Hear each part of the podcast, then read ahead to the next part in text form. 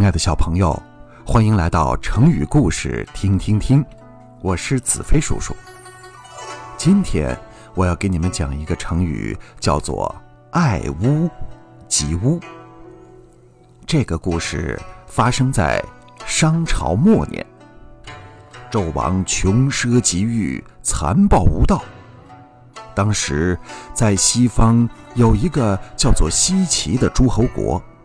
他的首领姬昌决定推翻残暴的商朝统治，于是他积极的练兵备战，准备东进。可惜呀，他还没有实现愿望，就与世长辞了。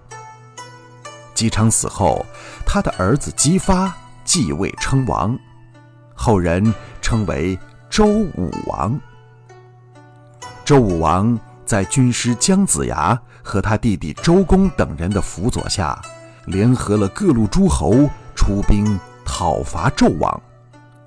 双方在牧野大战。此时，纣王已经尽失人心，他的军队纷纷倒戈相向，终于，不可一世的纣王大败溃逃。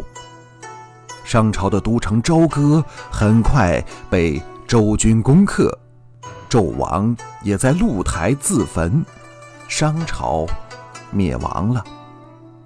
后来，这段历史被写成了神话小说，就是著名的《封神演义》。纣王死后，武王心中并不安宁，他觉得天下还远远没有安定。他召见了姜太公，问他说：“咱们进了朝歌，对前朝的人应该怎么处置呢？”姜太公说：“我听过这样的说法，如果喜爱一个人，就连住在他屋顶上的乌鸦也会喜欢；如果不喜欢那个人，就连他家的墙壁篱笆都看着不顺眼。”这意思很明白。杀尽全部的敌对分子，一个都不留下。大王，你看怎么样？武王觉得这么做太残忍了，不妥，于是又问他的弟弟昭公。昭公说：“呃，我觉得应该这么办，有罪的要杀，无罪的就让他们活，应当把所有有罪的人都杀死。”不让他们留下残余力量，大王，你看怎么样？武王想了想，也觉得不行。这时，武王看了看一直不说话的周公，那意思很明白，让周公发表一下看法。周公上前说了：“我看呀，各回各家，各找各妈，让大伙儿都回家吧。”耕种好自己的土地，能丰衣足食。君王您呢，也别偏心眼儿，公平对待自己人和前朝的人。您要用仁政来感化普天下的人。武王听了非常高兴，心中豁然开朗，顿时明白自己要如何处理天下大事了。后来，武王就按照周公说的办，天下果然很快安定下来，民心归顺，西周也更加强大了。